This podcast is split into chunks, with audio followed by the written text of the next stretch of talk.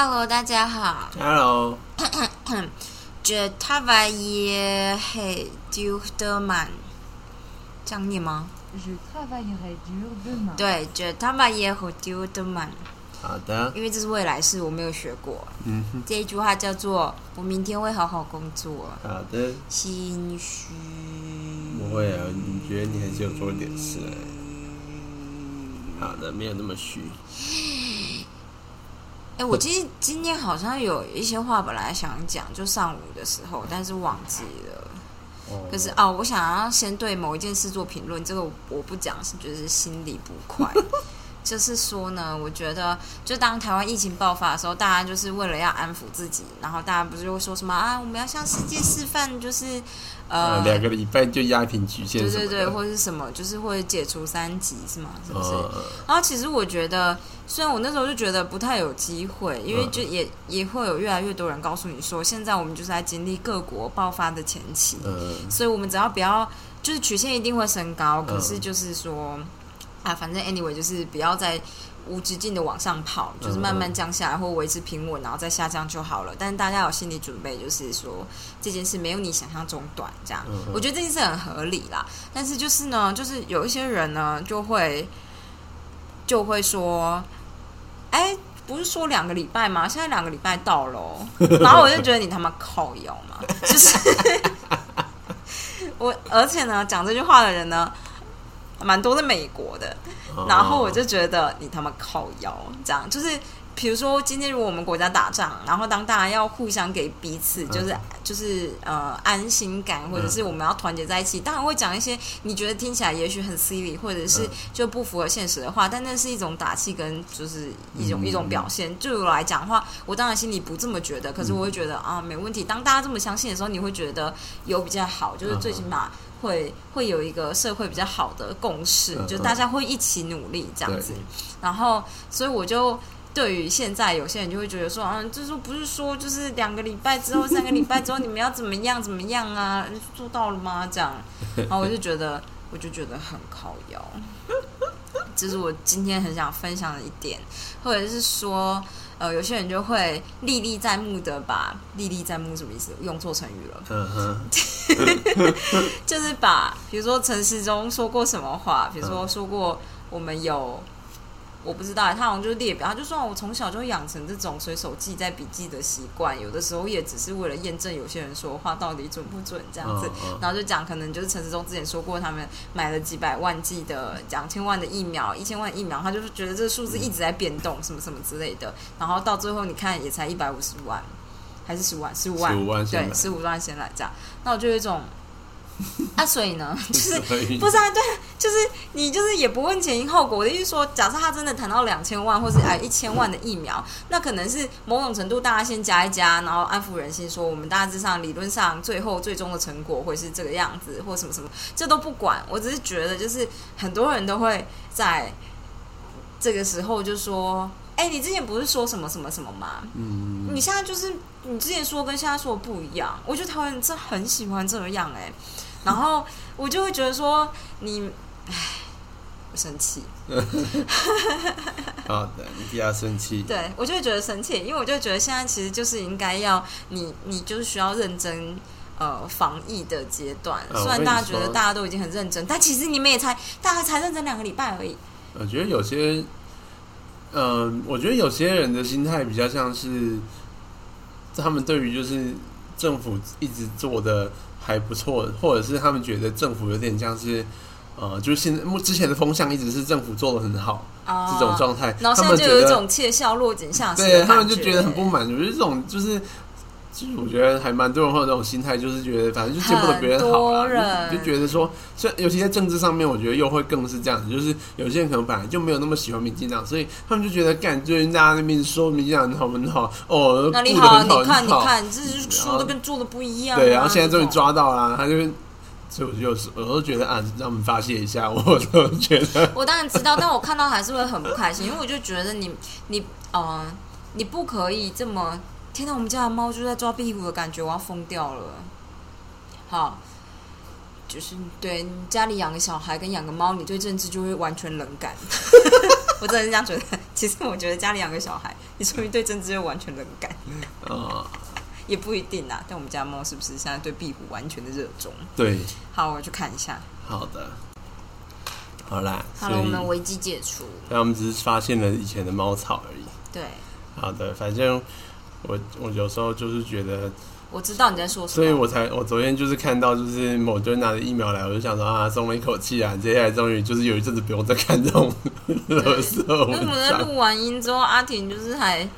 直问我很久，也不算直问啦。我只是就是对于就是洪玉如的想法有所疑惑，我听不太懂他讲的事情他。觉得我讲话没有逻辑，就是我是说我我不是说你没有逻辑，我是说我听不懂你的逻辑。但是我就是没有理解你的想法是什么，所以我才很想知道。我觉得是跳掉很多东西，但是就是我的所以我才会感觉比较比较像感觉，并不是真的想我知。道，但是我就是很相信你的直觉，所以我有时候就会想知道你到底逻辑是什么。啊就是我想要，如果你可以告诉我的话，我就觉得很好，因为我就会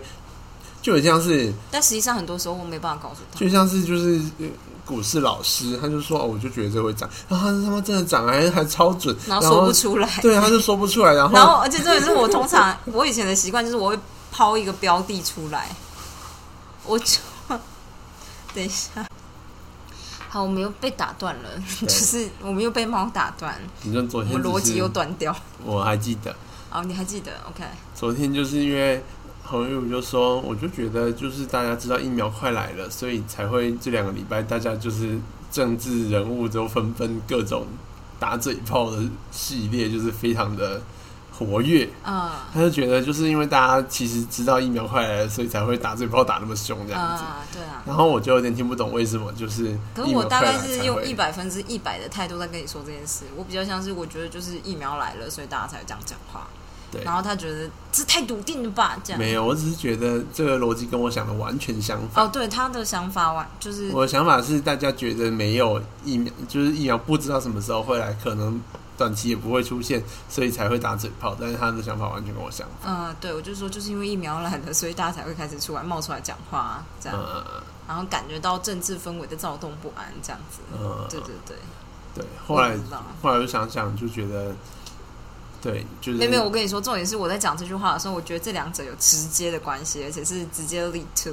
呃这个结果，这样就是疫苗就是要来了，而大家知道，所以大家才这样放话。但这个逻辑对林静来讲，他就完全没有因果关系。对啊，然后，因为他刚好真的完全相反，他就是、嗯对，然后我就觉得说，哎，是吗？这样，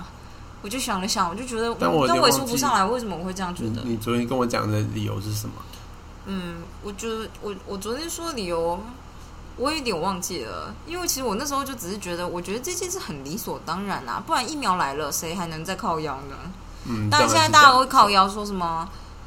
怎么只有十五万？靠但是腰太少跟靠腰完全没有是两回事。是是两个回事，对对对。然后我又觉得，其实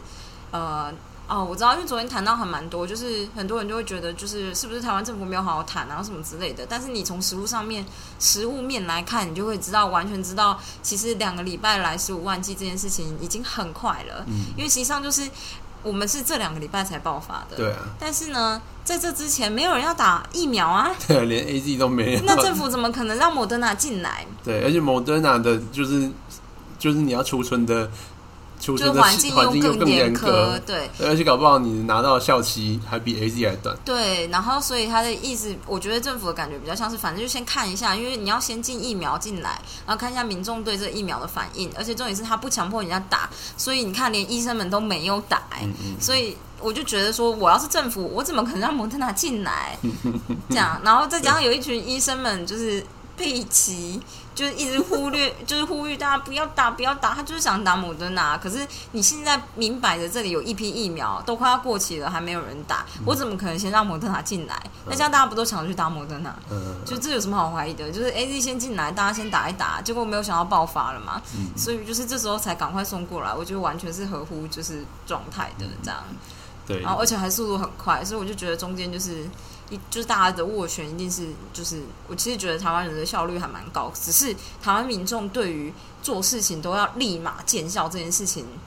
要求超级高，因为我觉得就像是就是大家会很有优越感。比如说，就像是去年的防疫一样，因为我们可能早半年就觉得，哦，干大陆就是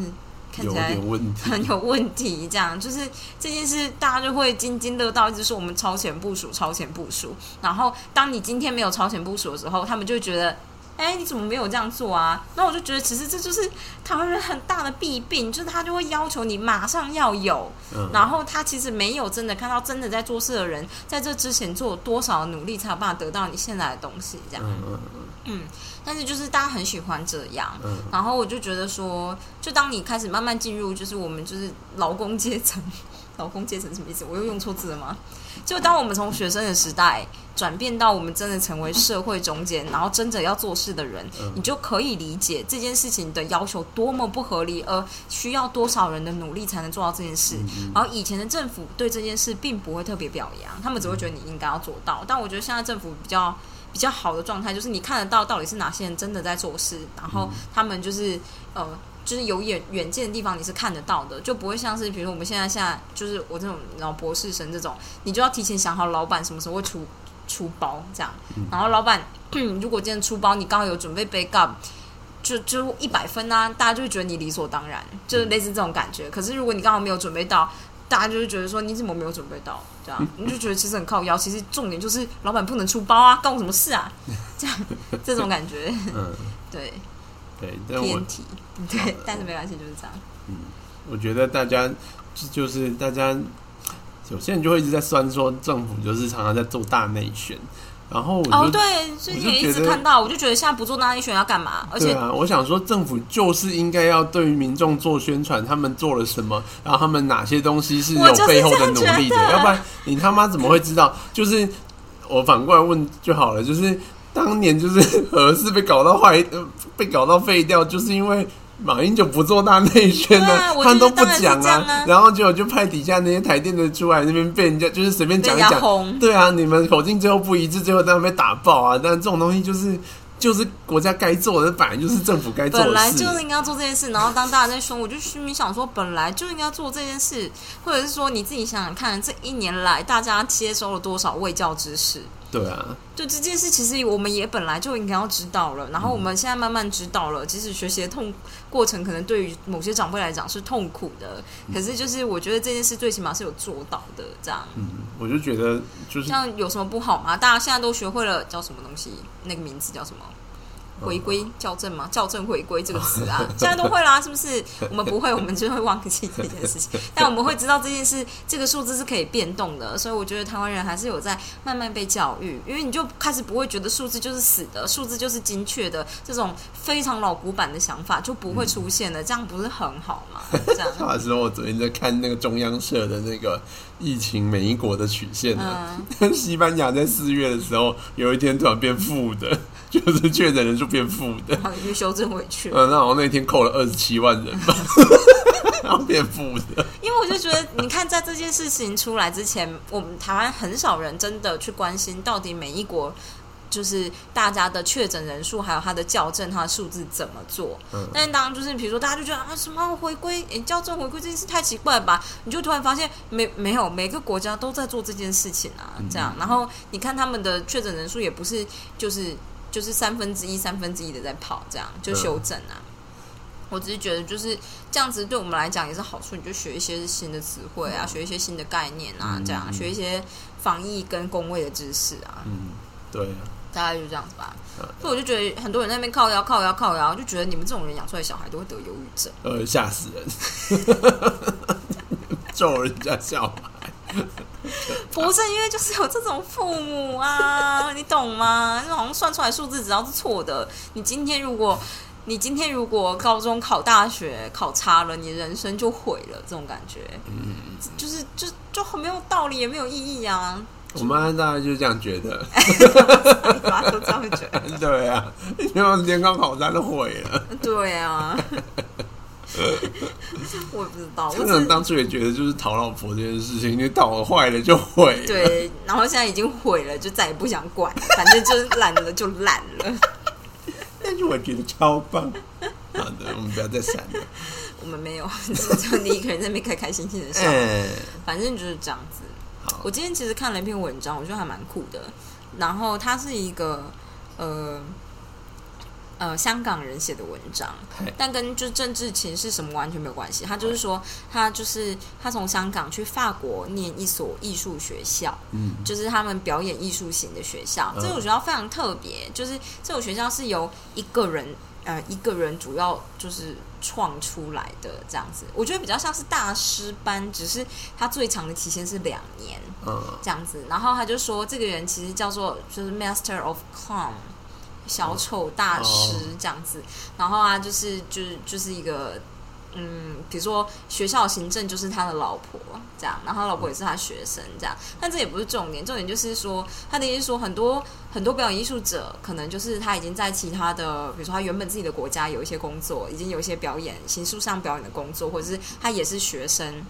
他在学表演，他可能暑假就去两个月。然后就说，就是就是去这个地方学习所谓的上台表演，还有小丑式的，就是表演形式这样子。然后不只是讲啦，反正就是上台表演系的，你知道，这这这类我不太懂这样，但是没关系，就是你也知道，就是很多舞蹈或者是艺术表演都会要求你表达出自己的情绪，或者是所以呃，对于某些人来讲，就是。表达出自己的情绪，并把它演出来，暴露在众人面前是很、很、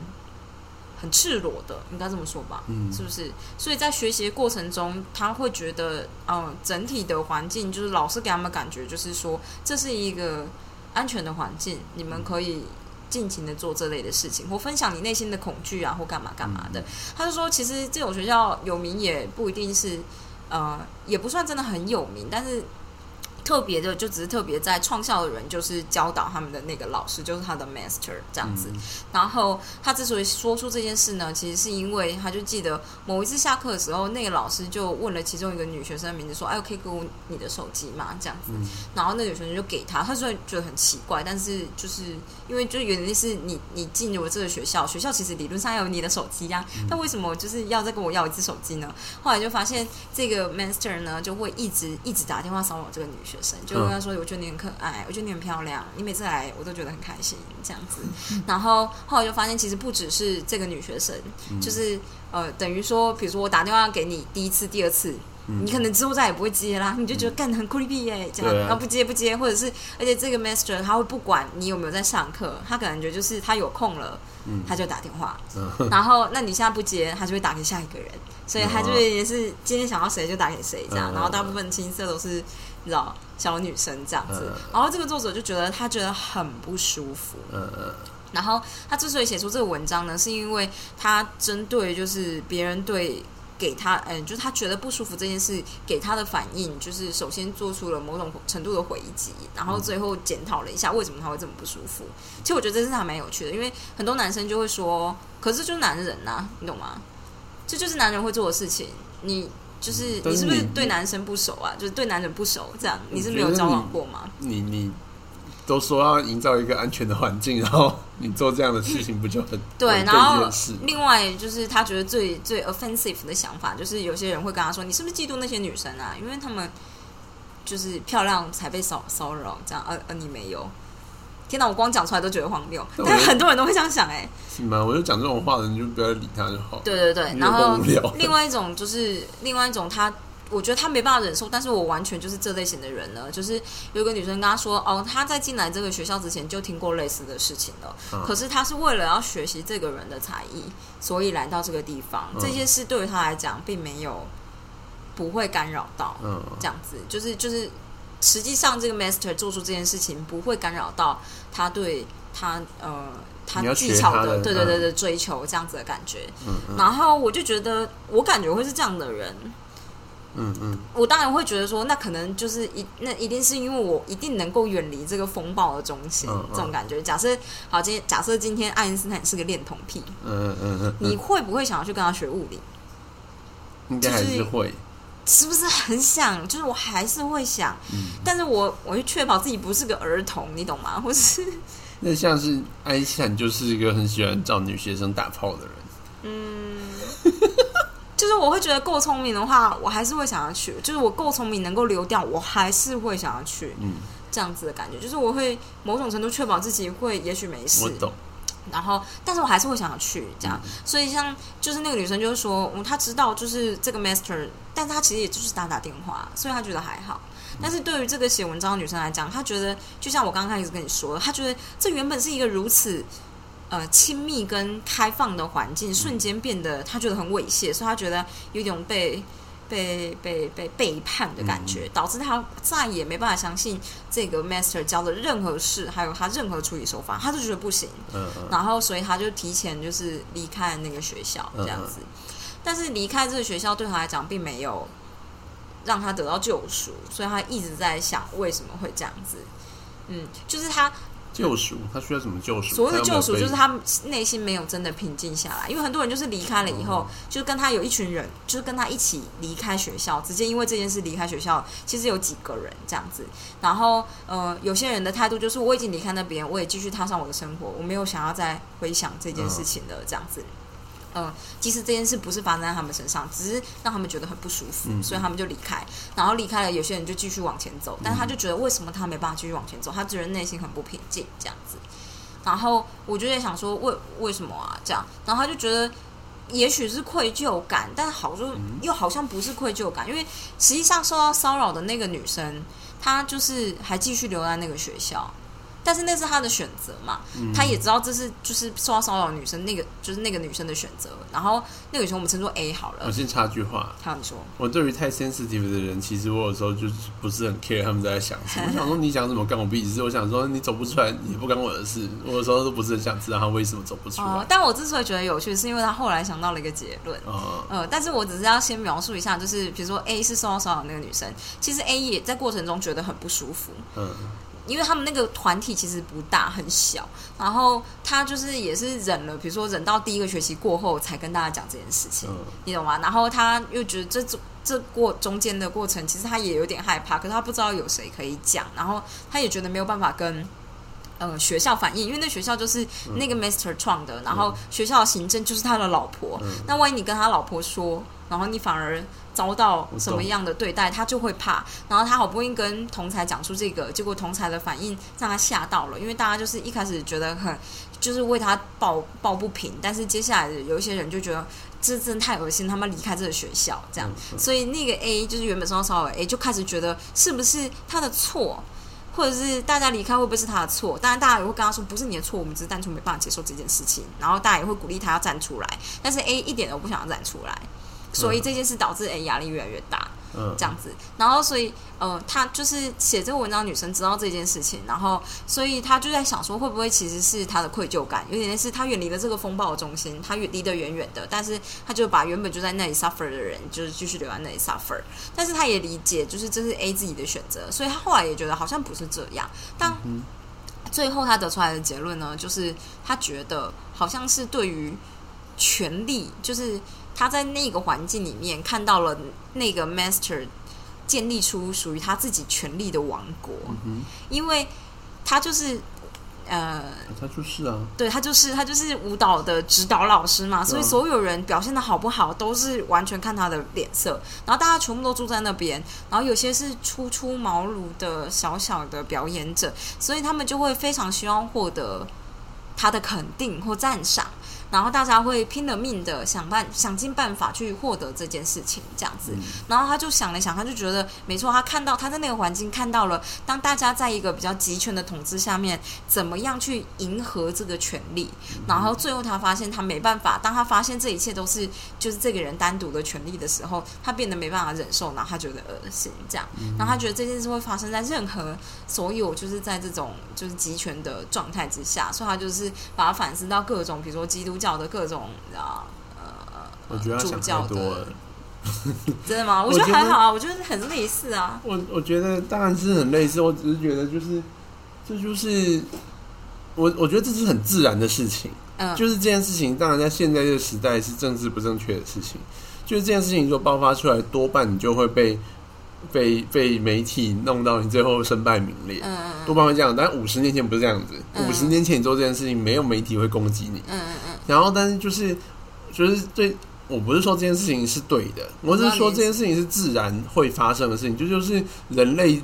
一直以来就是你看很多电影都会这就是封建的制度下面的的结果，嗯就是这样子啊。就是你有一个领主，所有人都要听领主的，你不听，你就会被逐出这个庄园。现在的人，我觉得之所以我会觉得有时候现代人想这些，我就觉得有点没有什么意思，是因为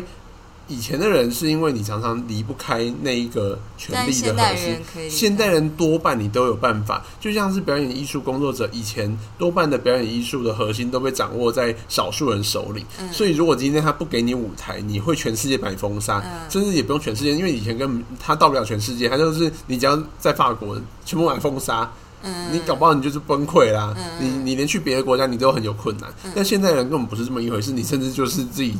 自己出来，就是自己做自己的自平台、自己的平台，嗯自己弄，其实都有机会可以成功，也不一定要成功了，虽然你就会有自己的收入啊。嗯对，所以其实我有时候就觉得说，啊啊你你在那个环境下面，我就觉得那是很合理的，就是也不是合理，就是很自然一定会发生的事情，因为他就是有这个权利，然后做这件事，嗯。然后所以像是底下人他要反抗他，就是他他觉得这件事很不舒服，他讲出来啊势势必就是会有不爽的人就会离开，嗯，嗯。所以我觉得就是讲出来那个人觉得很有罪恶感这件事情，我也觉得蛮奇怪，我想说，嗯、啊，可是我觉得是个性的问题啦，所以我有时候觉得是个性问题，所以我有时候不是很想要管这些人到底在想什么，哦因为我就不是这个性嘛。我觉得你如果痛苦，那也是你自己的事情，就是你想办法，要不然就是离开，要不然就是自己妥协，就是调试，变成适应这个封建的环境。嗯嗯嗯就是说，在你就是要选一个边嘛，就是要不然你就是痛苦到死，结果就是跑去自杀。嗯嗯要就是第三条路，就是多半就是这样子啊。嗯嗯嗯，所以我说都不是很在乎这种人的结局是什么，因为反正要么就是离开，要么就是妥协，要么就是自杀，就是这基本上都是这样子啊。就是我都觉得，我看我我觉得就是因为我之前看了很多，我在偏左派的年代，我看了非常多就是这一类的文章。大学时期，对这一类的这一类的媒体，我那时候非常喜欢看，就像是我那时候每天早上都一定会开一系列的，就是像那时候端传媒其实也是比较偏左派的想法的媒体，但是我后来觉得他没有那么偏了，嗯。但是就是我某个某某几年，我每天早上是会花半小时看他的文章，嗯嗯。至少嗯，有时候会看到一个小时，然后连续看了四五年吧，所以后来就觉得有时候觉得啊。这个故事之前讲过了，只是换了主词跟受词，哦，所以我说听到对，听到这种故事就觉得，好啦，我知道会怎么发展了，大概就是这样子。但我就觉得还蛮酷的，因为就是对我来讲，就是呃，我呢很少真的活在权力下面。我觉得你就是会马上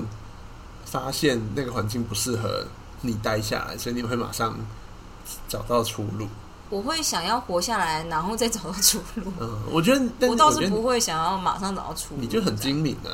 哦，因为其实我后来想想，我就觉得哦，因为像我爸是很高压统治的人，嗯嗯嗯，嗯，大概是就是我也不是真的没有真的活在权力下面，然后每一次受到权力控制的时候，我也都会觉得很不满，嗯但是我通常不会真的很直接的反抗这件事情。你就是很精明又很聪明。哦，但是我觉得我有时候不够聪明，就是我还是会放任我的情绪，就是进行一个泼洒的动作这样子。嗯，但但是 anyway，我只是觉得我要是那个女生，我离开那个学校就会觉得自己很了不起了。对啊，我也是这样觉得。就我可能不会觉得，我觉得也许这是他第一次，但我就想想，我就讲句很讽刺的话，但我那时候就是我看文章第一个想法，可是你是上海人呢、你就是活在一个中国集权统治之下，你就是谈何自由啊？不要这么专业好不好？就是我的意思我当时想说，但是我觉得你看，这就是我们的偏颇，说明其实中国人。呃，一直都觉得自己很自由，哎，但是我又觉得这就是是这就是这就是我觉得这就是一样的状态，就是中国的那个状态，就是反正你有办法适应的，你才有办法待在那个社会环境。啊，对然后，所以能够待下来，目前为止待活下来的这些中国的老百姓，嗯，几乎都是认同这件事的。就是对，就算你不认同你也没办法，因为你现在活在这里嘛。对，就是说在你不认同的，要不然你要怎么办？你要么就是出国了，你有能力就跑出去了，然后自立的门户；要么你就是妥协，要么你就是真的受不了，然后就就是他们都还是会出现一些小型的暴动系列，然后最后就被镇压死掉了，就是这样。最后就筛选出来，剩下活下来的就是会留下来的。大家知道，就是中国发言人最近跟德国讲了一句很疯狂的话吗？屌，超屌！他们说什么关于种族灭绝，哎德国人不是也很懂吗？是吗？是这样的话吗？他说我我我今天才看，我知道啊，你知道？就是德国的，就是外交部长嘛，还是谁发言人，反正就说就是哦，就是啊，没有德国，就是他们跟几个欧洲国家就是一致议会通过，就是说就是他们认为就是中国在进行新疆的种啊，族灭绝行动。对，然后就是中国就很不爽嘛。中国其实就是一直，反正你哪一国做这件事，他就会抢一次这样子。然后这一次呢，因为这一次是他们同时前几天前几个礼拜才刚终止了欧盟跟跟中国的贸易协定对，对对对，所以就是中国就直接呛，他就说王毅啊，就直接说。呃，关于种族灭绝这件事呢，我们就是非常不同意欧洲这样的看法。我以为欧洲的盟友们是最清楚知道什么是种族灭绝的。我以为那时候他有指定德国，哎，他说我们在欧洲的朋友这样子，但是因为是德国是是领头，所以帮我看一下。对啊，他说我我看翻译，可是我不知道，就是、嗯他就说你们很清楚种族灭绝是什么意思。嗯，对啊，你看他说就是就是呃，在哪里啊？哦，不是，我觉得就是他好像是说，就是啊这里中国的战狼对啊外的什么东西，他就说我们当然不存在种族灭绝啊，我们的欧洲朋友应该很清楚什么是种族灭绝。对。然后、哦，他说他在慕尼黑当着德国籍的欧洲议会议员的面讲这个话。我，干他是直接对着对啊，他就直接对哦，他是出席慕尼黑安全会议的时候讲的呀。对啊，哇看那个超屌的，他在德国讲这件事，哎，他在德国讲说，哦，你们就是很比较，清楚种族灭绝吧？看那个超屌的，我觉得 就很像是就跟人家讲说，哦，我以为你们是种族灭绝的专家。对。然后德国人就直接回应中国的指控说，对我们很懂，我们承认，我们道歉，我们负责。然后我就想说，哦，嗯，或者是 我真的是觉得大家就是可以这样子挑伤疤来讲，不会让欧洲人或德国人觉得中国人就是完全不可理喻嘛。我觉得就是这样子哎、就是我我就出国的时候，他包包上面大写就是呃，真的，哎，just sweet Taiwanese，这样，呃巴须诺斯，巴须就是诺不是 Chinese 哦，对，对。须诺是就是 Chinese，法文的，就是 Chinese，对，对好，好恐怖哦。因为最近就是连拜登政府的哦，对，我有看到那个拜登政府的哪一个啊？他是哪一个外交还是什么吗？忘记是哪一个高阶的官员，就直接说，就是我们没有办法再和习近平的政府做做沟，就是做交流。他是用 engage，他们没有办法再继续 engage 跟这个政府 engage。对，然后大家觉得，干你直接讲那么明哦、我就想说，是真的这么明，还是这是小报消息？因为像之前伊人就会说，有些就是台湾媒体很喜欢翻小报消息，然后就觉得很、很高潮这样子。所以我就想说，好啦，你知道我不是一个早上会花半个钟头看新闻的人嘛，这样我们就是看所有东西都一半一半的看这样，然后大概这样。但我觉得那个真的超猛的，就是我我说关于中国呛德国这件事情，看我真的觉得这可以讲吗？我以为这就是好哦，看他们超猛的，怎么会有人这样讲话啊、我觉得厉害了。我觉得就是要吵架啦。对，对，大概是这样不不是很容易，大概是这样。哎、对对对，我刚刚就是想到，就是关于资讯战这件事，我之前就看到人家说，就是果然蔡碧如蔡碧如的什么两分钟录音档，就是一个很神秘的东西。你爸是不是有转的、我爸有转吗？还是没有？我不知道哎、我在不知道哪一个地方，就是赖群是不面看到是？就连的。我们都看得到，都是一些长辈，就是这是很重要，是就是很很有名的医生吗？蔡碧如到底是谁啊？蔡碧如就是我是不是问过这科？批科批的最最信任的下属，以前在他是那个外科加护病房的，他啊，那个照片是不是他一个人？然后那个胸口有个台大的 ID，台大的你们的那个、哦那个叫什么识别证哦？名对，识别证。反正蔡碧如就是一直以来都是跟在科比底下，他就是科比手下第一人，所以那时候科比要选的时候，他就直接跟着一起走了这样子，哦，所以看出来科比真的非常信任他，嗯嗯，他真的是就是第一人。嗯嗯嗯嗯嗯。好的，好的，然后就是然后另外一件事好像就是反正他刚刚只是说，就是他的那个录音档好像是是假的，哦，好像是别就人是蔡碧如自己出来澄清说那不是他，嗯他弄的。我觉得那超酷的，就是，但我也没有进去听他，就是那个音档讲什么，我只是那时候觉得蔡比如是谁，我才不要听别人讲话。OK 啊，傲慢，我小时候第一次在 NTU 就是的那个 mail 里面收到那个叫什么钓鱼信嘛，呃他，就是说你什么什么什么账户要过期的，你赶快马上点开续什么这样。那我那时候第一个想法就是，哈。我想说是吗？对，我就想说真的吗？好，那等它过期好，它应该会在机封吧？这样，然后我也没把它删掉，我就想说真的要过期的话，我再把它点开。OK 啊，因为拖延而导致的，就是你知道救命行为。好啊，我知道我今天想要跟大家分享什么，但这也是阿婷跟我分享的。哎你跟我分享了一个白白俄罗斯的人被就是哦夹走的故事，啊对啊我觉得好惊讶、哦。那前几天的大新闻，我们先帮大家科普，因为就是我已经完全忘记这个这个这件事情你说。地理位置是不是？没有，就是白我知道地理位置，我可以讲。哦白俄罗斯在东欧三小国的下面，俄罗斯的西边。不是东欧三小北欧那个波罗的海三小国哦，波罗的海就是立陶宛、拉脱维亚跟跟干另外中间我中间跳的。过了。对，我先拉脱维亚是最后一个，立爱沙尼亚爱沙、立陶宛爱沙尼亚、拉脱维亚，你就背东西就是不能直接挑最后，你中间会忘记。对，然后他们的下面就是白白俄罗斯斯，再下去就是乌克兰。白俄罗斯就是不是俄罗斯哦，不是啊，而且他们事实上他们的英文叫做 Belarus，哦，其实也不是白俄所以他们跟 Russia 根本就没有重复的字，那个只是中文翻就是好啊不知道翻成三小。就是阿婷说，白俄罗斯之前有一个暴动，我只是隐隐约约好像知道，但那时候因为疫情在跑吧，是不是？那时候就是他们选举嘛，他们新他们原本总统叫卢卡申科，那、大家都知道卢卡申科是一个很独裁的人。嗯那、哼，卢卡申科跟普丁走得非常近，就俄罗斯的总理总统普丁。嗯然后他们走得非常近，所以大家都觉得他是非常亲俄的选，就是候选人。嗯然后，所以反对党呢，就是一直打着这一点，就是其实他们的发生的事情呢，跟当年乌克兰的事情有点像。乌克兰当年也是这样子，就是原本是一个呃亲俄的总统，但是后来他们就换了一个亲欧盟的总统。嗯。然后后来亲欧欧盟的总统就想要跟欧盟签订协议，嗯就是他们等于是有点像是要跟欧欧盟越走越近，然后跟俄罗斯划清界限，然后俄罗斯就马上出动，就是反正就各种情报系统作战，嗯，直接就开始打仗，这样打到现在还没完。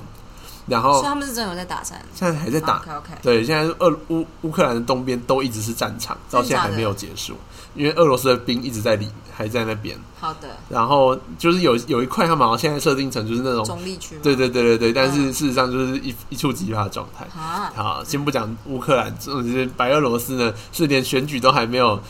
就是还没有换党，他们就是选出了，他们投票选出了新的总统，就是反对党的那个一个女总统，嗯嗯嗯，然后卢卡申科就直接宣布说，我们判定这场选举作弊啊，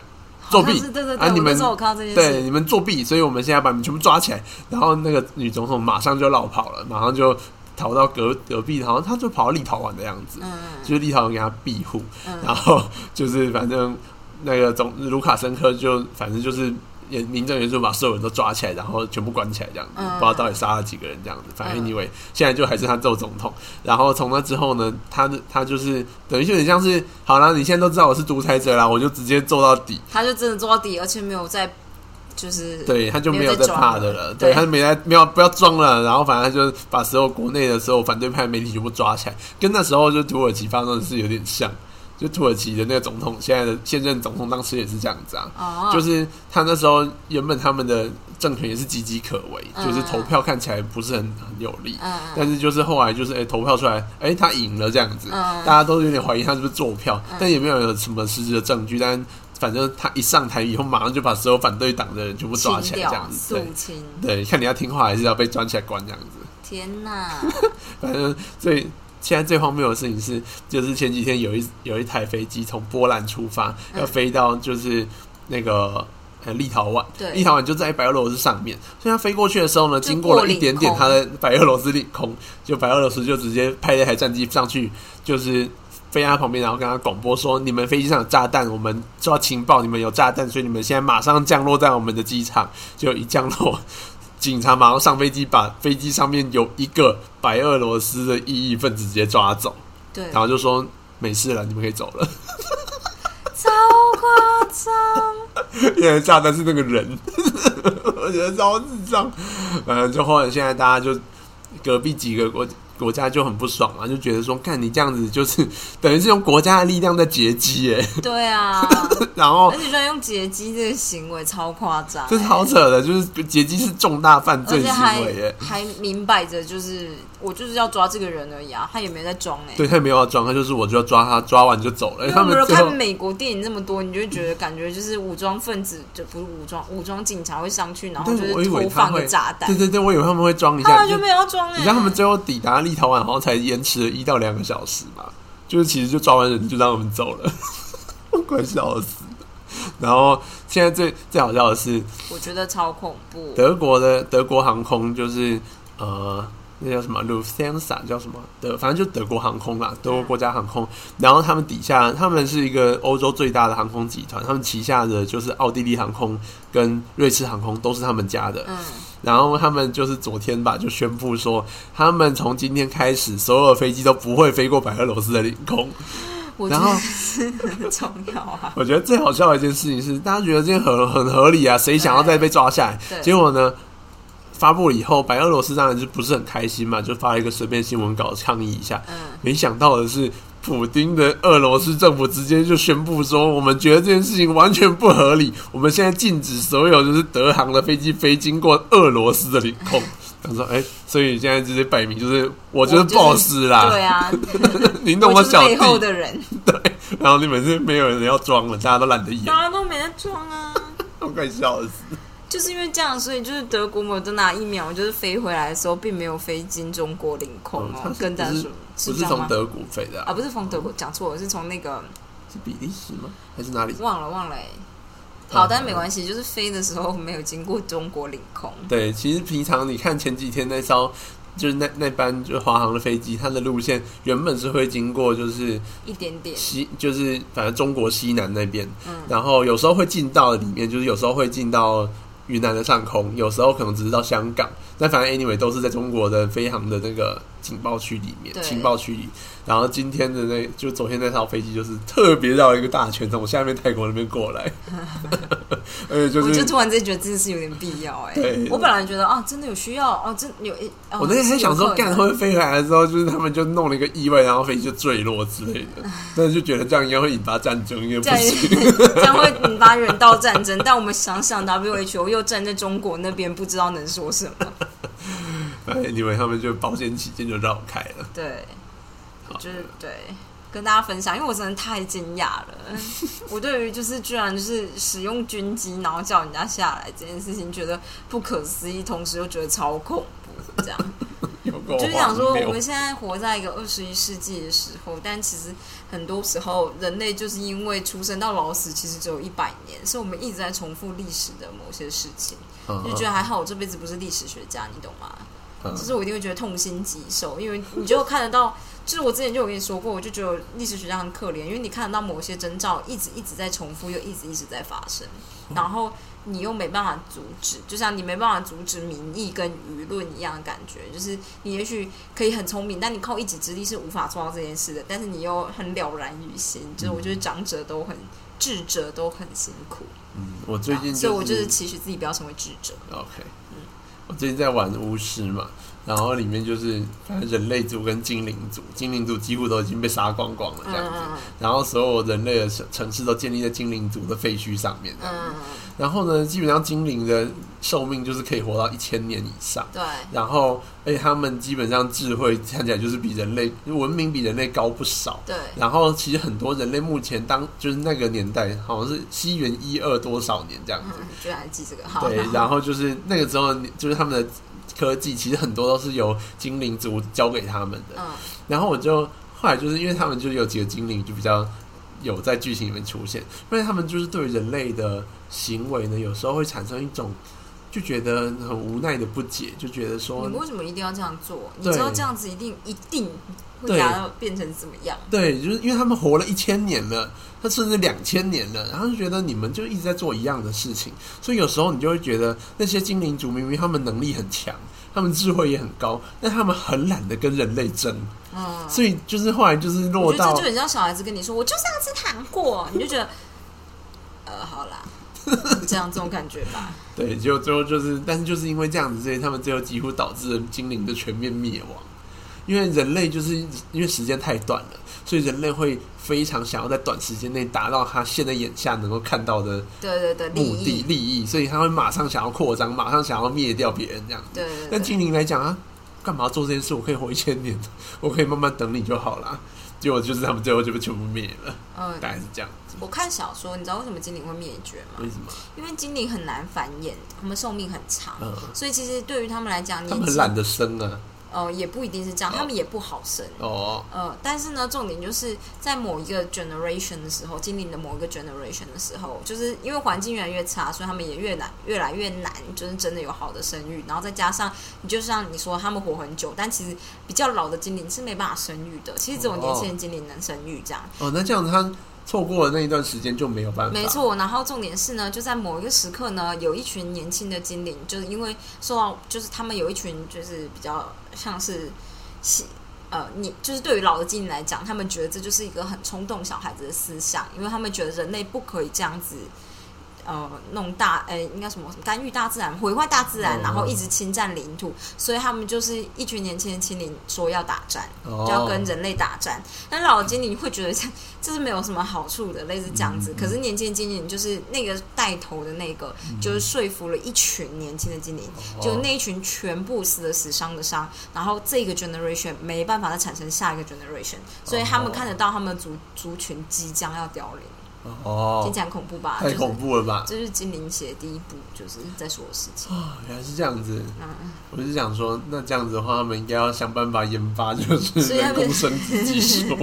所以就是就是就像你说的，就是呃，人类城市建建立在我我有点忘记了，他们好像称那个地方叫白玫瑰还是什么玫瑰城的。嗯就是他们是精灵都把它视为一个神圣的地方，然后也是就是呃那个我刚刚说带头的年轻精灵就是起义的地方，嗯嗯然后所有的精灵经过那块地都觉得悲伤，嗯嗯嗯，嗯，听起来很惨。超惨的。对，我觉得这就是六四的行为。嗯六四的行为就是一群年轻的人，然后起来反抗，那一代被杀光，这样很惨。嗯，对，大概就这样子。好的。好，然后我就觉得哈、小说有时候好看，就是因为就是这跟历史事件发生的也是差不了多少，对，大概就是这样子。完蛋了，今天就无法跟大家分享什么了，今天就是时间有点长了，所以，我们今天要把这一个稍微念一下嘛，只有一点点嘛睡眠嘛，其实是就是生物节律跟睡眠这样子。哦，也可以啊，可以稍微讲一下生物节律啦，好，就是告诉你一天到底什么时候最适合工作吧，是不是？嗯，他说生理自然节律会对你的表现产生很大的影响，像是前面谈到季节性的情绪失调，就跟就是季节的节律有关。其他的生物节律还有像是每天的生理时钟啊，像有些人就清晨比较清醒，有些人就是中午以前就是提不起劲做事。Me，对，然后荷尔蒙周期的话，就像是女性月经周期，就是你就月经周期的情况下面就很难做事。me about to，OK，然后男性男性进进中年时睾固酮的变化，好像会让大家的那个侵略性会下降，这样子就是 所以大家会变得比较懒散，然后比较友善，这样子吗？对，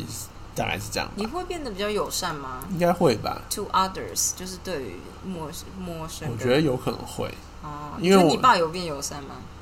有吗？有吧你爸不熟是不是？然后我不太确定，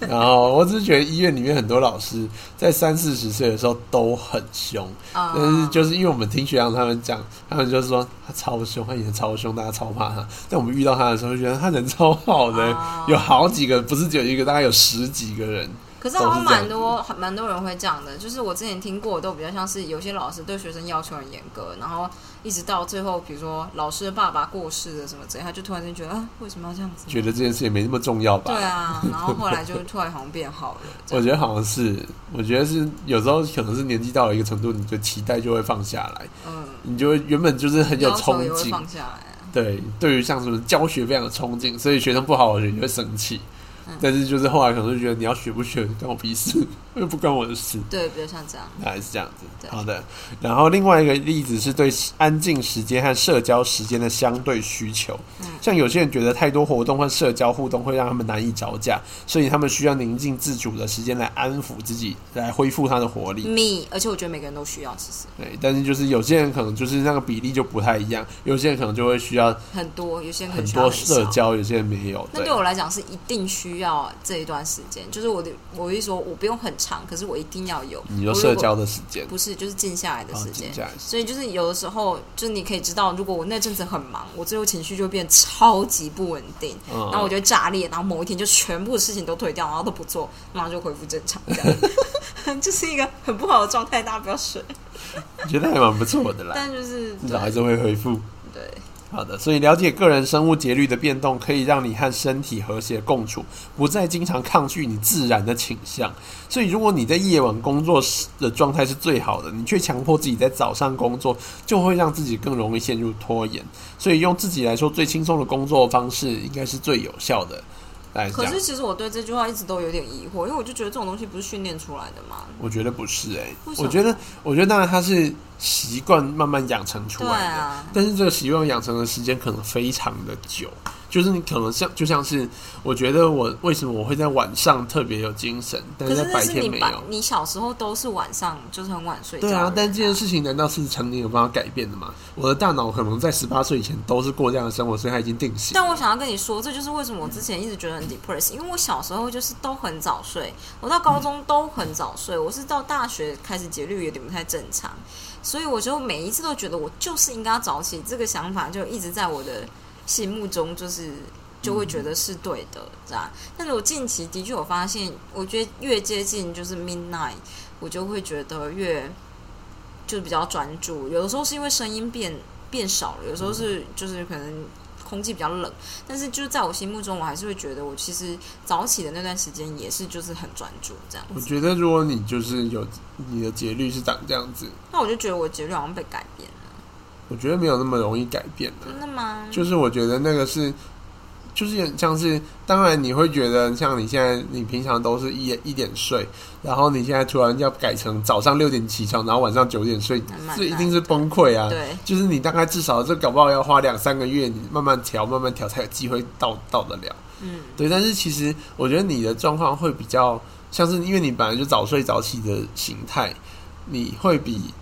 比我来的容易做这件事。嗯，我跟你说，就是比如说，因为我会不自觉的会跳回去原本的状态，我不会一直想要把自己推到就是早睡早起的对，因为我就会。很想要做这件事哎、然后我就觉得这件事对我来讲是好的，不知道为什么，就内心里面一直这样觉得，所以我每次看就是你每个人有自己的节律，说都心里想说真的吗？因为那就只是我不小心，就是最近或这几年或这几十年养成这个状态，但是我觉得就是人生都几个十年，就是这几年就是不是要唱歌了吧？十年之前，我早睡早起。说什么呢？我的意思是说我告说，诉你一件事，嗯，你认真听我说这件事。好，你现在就要开始调，为什么呢？因为你以后会生小孩，我会生小孩，你不会生小孩，靠腰。但是 好，我知道，就是要养成小孩早睡早起的习惯，必须父母也要做，先做这件事。不是，就是如果小孩早上七点要上课的话，你是能八点起床哦。我不行，对啊，对所以就是你，我的意思是说，你 eventually 还是得做这件事的。对，所以就是现在慢慢稍微调回去一点，就是现在还可以从调到八点半，然后慢慢调到八点，然后就是也许小孩出生之后到就是我跟你说，就是我，我就是之后搬到美农去要上班，我就得要七点以前就要起床对，床就。像是现在工作的朋友们都会觉得我们谈论这件事很荒谬，因为你们就是可能八九点就要到公司，然后假设通勤时间一个钟头、半个钟头，你就是一定要这么早起床。但是就是对我，我就是但其实我就是，其实我就会觉得，我就是还蛮认同所谓弹性的上班时间。我说弹性不是那种只弹性半个小时，这种我觉得没有什么你，说两个钟头啊，就是就是反正你每天的工，就有点像是雇主只告只只告诉你说你的总工作时数你要到达多少，你可是我觉得这件。事情啊，就是这件事情之所以难办到，是因为大部分的人的工作并不是要一合作的啦，，对，当然是这样，所以一般他们不会说，不太可能说，就是有些人早上上班，有些人晚上上班，就是防疫才做这件事。对。现在我觉得因为你要是，今天要打电话给一个人，但我觉得是两个小我觉得两个小时算是还行的时间，哦就是弹性前后两个小时这件事情，就是有点像有些人就是他就是早上他就是很难，所以他就是每次都是中午之后才来，但是他会工作到九点。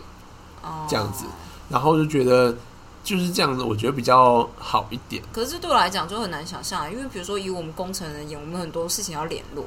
就是可能有有一个人某一天他就是全部都在打电话，然后他可能永远都联络联络不到人，就会容易这样。哦其实我觉得弹性公司对我来讲比较像是但其实我前后一个得钟头我觉得这是因为我们就是希望什么事情都很快很快。啊，没错，你看就是我们台湾人劣根性效率，低像是如果你跟。法国人讲，法国人说啊，他就今天就没有那就明年打来啊啊，对，你就明天打，下礼呃拜就会有了一个月都打不，到的话，应该才要就是找一下问题，反正他就是死在家里。好恐怖。好啦，好啦，但我之所以要这么说呢，是因为每一次出国啊，呃，因为时差的关系，我们可能会很早起。嗯，那个时候其实早起，如果我看到表是七八点的时候，我心情都蛮好的。我知道啊，你知道？嗯，说实在，就是我有时候对于早起这件事也会觉得很欣喜，但是因为我多半过了一阵子，我都不会，就慢慢不会这样觉得，是因为我早起真的基本上没有办法做事，哦，就是我最后都早上都在睡觉，嗯所以我后来就觉得这件事情没有意义，就只是讲起来的一一个小时觉得很爽，对，对，但是我现在还是想慢慢的调回去啊。我觉得可以，好，大概就是这样子。今天跟大家分享就到这边。好的，好的，大家明天见。阿德们。